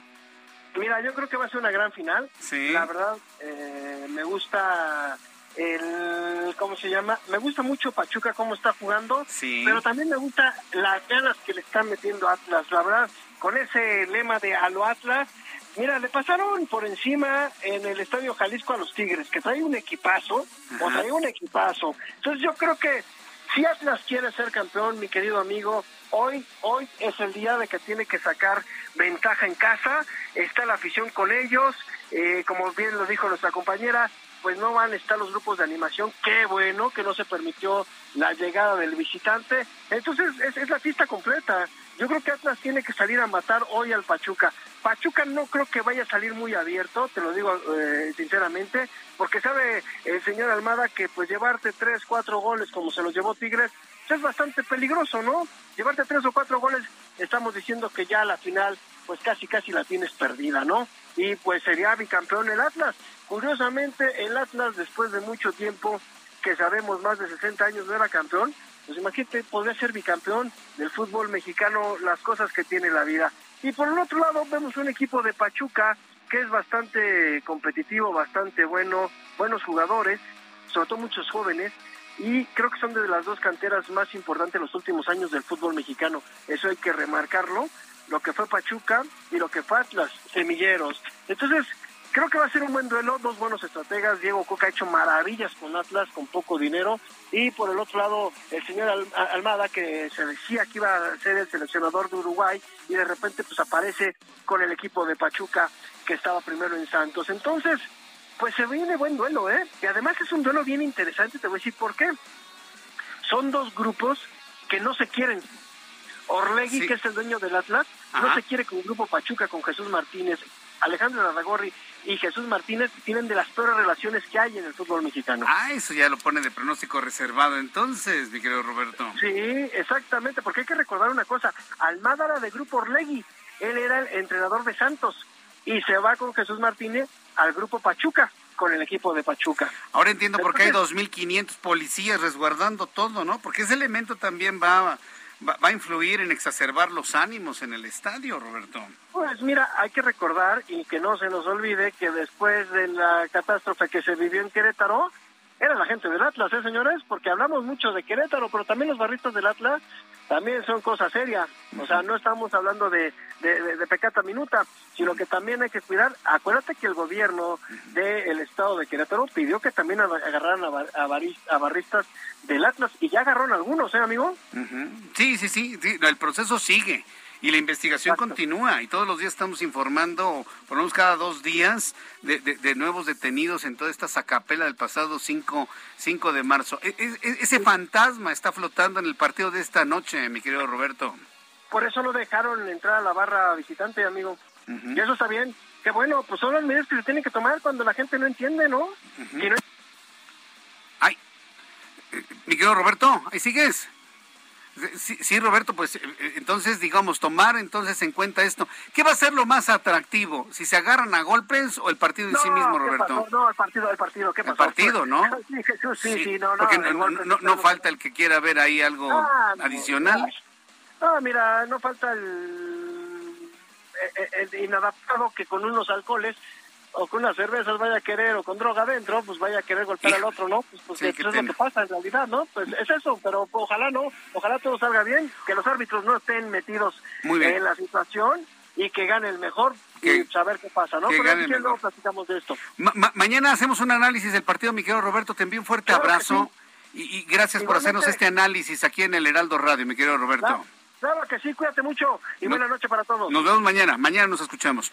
Roberto San Germán con toda la información deportiva, ya haciéndole el análisis pues de esta gran final. Yo también coincido que ha sido una, una, final, nadie se imagina después de lo de marzo que el Atlas llegara, llega el Atlas, hoy como, como local, y bueno, pues la seguridad está a tope, por supuesto, en el estadio allá en Jalisco. Son las 7.40, una del centro de la República Mexicana. Me da mucho gusto saludar a través de la línea telefónica Miguel Torruco. Sí, eh, tengo a Miguel Torruco, secretario de Turismo de México, secretario federal. Lo he invitado, en el momento que ya tengamos comunicación con él, para hablar sobre eh, cómo les fue en el tianguis turístico, que por cierto el próximo, para el año que entra, se anuncia para la Ciudad de México. Miguel Torruco, secretario, gusto en saludarlo, bienvenido, buenas noches. ¿Qué tal? Me da mucho gusto saludarlos a las órdenes. ¿Qué tal el tianguis turístico allá en Acapulco? ¿Cuáles son, digamos, los, los números y los acontecimientos dignos a destacar de este encuentro turístico, secretario? Bueno, que fue una participación muy nutrida, más de 65 mil citas de negocio, que rompió el récord de todos los tianguis anteriores, y ello es muy alentador porque hay que recordar que fue solamente seis meses de diferencia con el tianguis que organizamos en Mérida. Así que, pues hubo más de 1.550 compradores de mil empresas y también expositores eh, que estuvieron muy contentos y fue todo un éxito y ya estamos ya preparando baterías para lo que será el tianguis de la 47 edición en la Ciudad de México. Pero por lo pronto le estoy muy agradecido a la gobernadora del estado, a Evelyn Salgado, por todo el apoyo que nos brindó con su equipo y ahora vamos directamente a la Ciudad de México, donde marcará un hito en la historia de todas las anteriores ediciones. Eh, eh, este es un punto importante. El tianguis turístico en Acapulco viene después de dos años de pandemia. Es decir, ¿esta reactivación económica alcanzó las metas fijadas o la superó, secretario Miguel Torruco? Se superó en el número de, citas que es donde se mide realmente la efectividad de una fiesta de este tamaño y sobre todo pues que subieron 47 naciones y más de 1.450 compradores de todo el mundo. Así que hubo negocios, se superaron, se hicieron transacciones de más de 650 millones de pesos, lo que significará que toda la temporada que viene ya eh, va a haber eh, muy buenas cifras en ocupación en verano y en invierno. Correcto. Ahora, eh, hay mucha, eh, digo, nos fue muy bien y le fue muy bien al país y, al sector turístico en Acapulco, pero sin duda alguna se mencionó con gran bombo y platillo el próximo tianguis turístico en la Ciudad de México. ¿Cuál es la expectativa que se tiene para el próximo tianguis, secretario? Bueno, para empezar, yo recuerdo que desde el año 2000, eh, que asumí la presidencia nacional de la Asociación Mexicana de Hoteles, pues ha sido el anhelo de todo el empresariado mexicano, porque sabemos de que desde el momento que haga se haga en la Ciudad de México, se van a romper todas las cifras, pero al 100% de lo histórico, eh, incluyendo a, Guerrero, Acapulco. Vaya, bueno, pues entonces, digamos, será la madre de todos los tianguis turísticos, ¿no? Bueno, por como se ha anunciado y toda la expectativa que se tiene, secretario por lógica, siempre las grandes festividades turísticas de todo el mundo se llevan a cabo en la capital de los países, en eh, Fitura ya en Madrid, en Londres, en Berlín y así en cada una de las naciones. Y la Ciudad de México tiene pues la mejor conectividad, eh, una gran oferta hotelera, museos, gastronomía sobre todo lo que importa es la conectividad aérea que es como más eh, se va a desplazar todos los que nos van a visitar. Vamos a superar la meta, la cifra de los 47, eh, lo más que se había logrado son 65 naciones, nosotros vamos a superar más de 80 naciones y en lugar de 1.500 compradores, nos vamos cuando menos a 3.000 entonces quedará demostrado que pues todo el sector privado tenía razón de que la gran fiesta pues debió de haber sido en la Ciudad de México, alternada desde luego con, con Acapulco, que es a donde vio nacer el tianguis y siempre han puesto todo su apoyo, pero que en la Ciudad de México pues va a ser eh, una actividad que va a ser sin precedente, va a ser un récord histórico y un hito en la actividad turística de nuestro país. Eh, señor secretario Miguel Torruco, yo le agradezco mucho el que me haya tomado la llamada telefónica. Felicidades por este éxito que significó el tianguis turístico en Acapulco y nos mantenemos muy pendientes de toda la actividad turística en nuestro país. Saludos, don Miguel, que le vaya muy bien. Gracias por estar aquí. Muchos, muchos saludos y muy contentos y nos vemos pronto en el tianguis de pueblos mágicos ah, allá en Oaxaca y luego viene el internacional en Los Ángeles. Ahí, ahí estaremos, por supuesto. Le envío un fuerte abrazo, don Miguel. Qué gusto saludarlo. Hasta pronto, que le vaya muy bien. igualmente, un abrazo. Un abrazo. Es Miguel Torruco, secretario de Turismo Federal, pues hablando de del tianguis turístico. A ver, ¿en dónde reside la parte central de la información que vaya a ser el primer tianguis turístico después de la parte central de la pandemia? Seguimos en pandemia, pero estamos ya en reactivación económica. Siete con 46 horas del centro de la República Mexicana. ¿Sabe quién me acompaña aquí en el estudio? Ya lo puede ver usted a través de, eh, de mi cuenta de YouTube, en el canal Jesús Martín MX, el ingeniero Carlos Álvarez Flores presidente de México Comunicación y Ambiente. Ingeniero, bienvenido, qué gusto saludarlo como todos los jueves. Muy buenas noches, Jesús Martín, qué gusto estar contigo y con los 10 millones de mexicanos que nos escuchan hoy. Ahí va. Coméntenos, ¿qué nos trae el día de hoy? A ver. Corrupción, depredación ambiental, destrucción de la capa de ozono de Enrique Peña Nieto. Fíjate bien. Ya nadie habla de la destrucción de la capa de ozono. No, por eso, pero pues acuérdate que aquí contigo soy el único que hablo, ¿verdad? Sí, nadie, nadie habla. Ese Álvarez pues sí, ese Carlos Álvarez es el que les recuerda. Mira, el responsable de todas las actividades federales en este país es el titular del Poder Ejecutivo. El presidente. El presidente de la República. El que tenemos, el presidente que tenemos hoy, ese sí, hoy toma todas las decisiones. Pareciera que no hay ni secretarios. Bueno, ahorita habló Torruco, pero nomás porque es el tianguis. Pero la de semana, ¿tú has oído hablar a la señora María Luisa Albores? No, no, ni la conocemos. Bueno, a lo que voy es esto. Peña, todos gobiernan con sus amigos. Ni modo que gobiernos con los enemigos, ¿no? Entonces puso a Juan José Guerra But y todos dijimos en el sector ambiental, ¿y quién es ese señor? ¿Quién sabe? Y luego pone a un jovencito, Rafael Paquiano Alamán. Eso sí, ¿eh? me acuerdo que me decían todas, bueno, estará medio ignorante, pero es muy guapito, está guapísimo. ¿eh? ¿Quién? ¿El Paquiano? El Paquiano Alamán. Uy, a ver, lo voy a buscar en Twitter a ver si es cierto. El galán, pero muy ratero, muy corrupto y, muy ignorante. Ahí te va, ya rápido. Se le fue lo, ya se le fue lo guapo. Así es. El protocolo de Montreal es un acuerdo global para eliminar todos los gases refrigerantes, alones, freones, todos los clorofluorocarbonos que fabricamos durante décadas porque destruyen la capa de ozono. Y entonces México se comprometió a reducir el R22, el famosísimo R22, se llama cloro de fluorometano. Ok, todos los refrigeradores viejos de, de, la casa, los splits, los industriales tenían R22, entonces paulatinamente se fueron retirando, poco a poco, en veintitantos años. Todo el mundo cooperó, los fabricantes, los importadores, y México iba a bajar a cinco mil, por decirte algo, ¿eh? ahorita las cifras exactas luego se las doy, pero vamos a decir, su meta era al 2012 bajar a 5.400 toneladas de R22 en total de la existencia, el almacén y la recarga de R22. Y México bajó más en un esfuerzo que increíble, México nunca hace bien las cosas, pero en este caso sí la hizo bien, y bajó a, a 4.700. Y entonces, ya sabes, ¿no? Cómo es el negocio. Dice Guerra, o sea que hay 700 toneladas que bajamos de más, sí. ¿Y podemos importarlas? Pues sí. Entonces manda una carta el 2 de enero, fíjate, todavía no nos reponíamos de la borrachera del día último, de 2013, y el 2 de enero mete una carta a la COFEMER, Comisión Federal de, de, Regula de Mejora Regulatoria, donde le dice, te solicito, en virtud de que México bajó más, quiero que me autorices para importar el R22.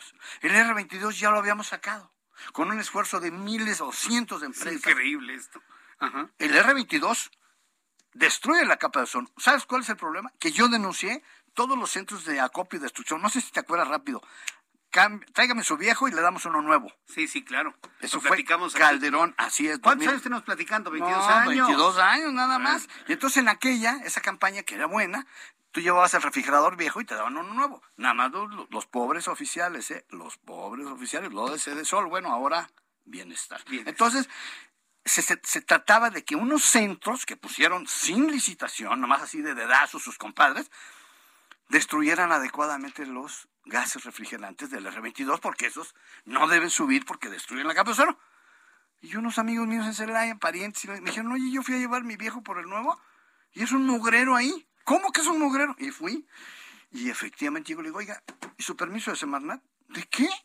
¿De Semarnat? No, ¿cuál Semarnat? Es que el cloro de fluorometano es una sustancia peligrosa y lo tenemos que manejar como si fuera... ¿Eh? ¿What? Sí, ya me imagino. Y entonces agarré y le dije a Paquiano, ¿sabes qué? Aquí hay un problema grave, Paquiano sabía. Le dije, los voy a... Dijo, denúncialos, estás en tu derecho. Para eso, para eso está la profe, Para eso está la profepa. Ah. Ajá. No, le dije, pero se van a tardar cinco años en contestarme. ¿Sabes qué voy a hacer al revés? Te voy a preguntar a ti a quién has autorizado de esos 100 centros de acopio y los 14 de reciclado de refrigerantes para que me digas cuántos tienen Ajá. la autorización. ¿Sabes cuántos tenían nada más? ¿Cuántos? Tres. ¿Tres nada más? Así es, nada más tres. Entonces, de los miles y miles de refrigeradores que se llegaron ahí, solamente tres empresas más o menos destruyeron. Y todos los demás, ¿sabes qué hacían? Sacaban, deshuesaban todo el y quedaba el tanquecito al final de gas de un kilo. Y mira, ¿tú crees ¿A, que... A, la atmósfera? Sí, a la atmósfera, sí. Y entonces ya el tanquecito, no, pues al kilo como chatarra. Entonces él sabía eso y ellos propiciaron, sí les autorizaron la importación. ¿Sabes para qué? Para favorecer a un empresario de Navojoa. Mirage, Mirage. Mirage es la empresa de ese señor. Bueno, ¿sabes de cuánto era el negocio? De 350 millones de dólares, que sucedió entre el 2014 al 2020. Ese es Paquiano, ese es el señor Guerra Bud y ese es el gobierno de Peña Nieto. El problema es corrupción Pero el problema es que seguimos emitiendo los gases a la atmósfera. Luego te platico, los otros irresponsables son marcas muy famosas, no quiero ahorita decirlas porque tengo que consultártelas, de que están mandando sus refrigeradores de las paletas a destruir con unos chatarreros. Hasta aquí lo quiero dejar. Pero eso se llama corrupción y depredación ambiental global y es una gran irresponsabilidad de estos señores priistas, que quede claro, ¿eh? porque me dijeron que yo era priista, no, por favor ni panista ni priista. Yo no le voy a ninguno, acuérdate. A ninguno, pero sí los mantengo a todos. Porque, es que usted se ha trasquilado a todos. no, pero es que, es que son igual de malos. O sea, no resuelven nada. Te tengo cosas increíbles de la Profepa que no te imaginas. En exclusiva aquí, como siempre, en el Heraldo Radio. Son cosas así ominosas que ya te las voy a decir. regresando a este tema del R22, ¿ya no se está utilizando el R22? ya regresaron porque este señor, el de Navojoa, muy vivo, ¿sabes cuántos ha importado? ¿Cuántos? Cinco millones de splits, mini splits, chinos, porque los chinos son los más tramposos. Los chinos guardaron el R-22, no lo destruyeron. Y entonces hablaron con el empresario y este empresario prista, amigo de los pristas, dijo, oigan, aquí hay un dinerito, pues vamos a ganarnos el dinero. Así Está lleno ahorita, tú vas a Walmart y vas a las, a las tiendas y hay, y dice R22, y el R22 ya se había ido, pues ellos lo regresaron con el o sea, si yo voy en una de estas Ahorita tiendas, R22, busco refrigeradores, busca, dice R22. mini splits. Mini splits. Esos. R22. Y dice R22. No puede ser. Ahí está el R22. Pero ya lo habíamos superado. Por Inclusive la información veo que era, hablan del pasado, ¿tú crees ingeniero. Que, ¿Tú crees que Guerra Bud le preocupa la capa de ozono? ¿Tú crees que Enrique Peña, bueno, ¿dónde está Peña ahorita? en España, ¿no? ¿Dónde está? Protegido por ir a saber usted quién. Bueno, esos son acuerdos, ¿verdad? Esa es la política. Pero bueno, yo estoy, yo estoy denunciando aquí corrupción y daño a la capa de ozono. Ajá. Y se lo puedo demostrar al que quiera, que me hable, el que sea. Ahí están, todos los empresarios están, no están ¿Y el concierto internacional deja que México haga y deshaga o qué? Lo saben, porque acuérdate que son voluntarios, no son obligatorios, no hay policía mundial. No hay policía Son voluntarios, nada más. Es la responsabilidad de cada país. Hasta aquí lo dejamos. Ingeniero, muchas gracias por la información. Muy buenas noches. Gracias, muy buenas noches. El próximo jueves, Carlos Álvarez Flores con más información aquí en el Heraldo Radio. Antes de despedirnos, le informo que Ken Salazar, embajador de Estados Unidos en México, informa esta semana y la próxima participo en reuniones entre el gobierno mexicano y compañías estadounidenses en México, gran fuente de YED en el país. Esperamos que estas conversaciones con el presidente López Obrador lleven a resultados mutuamente benéficos. Ken Salazar trae marcaje personal al presidente mexicano Andrés Manuel López Obrador.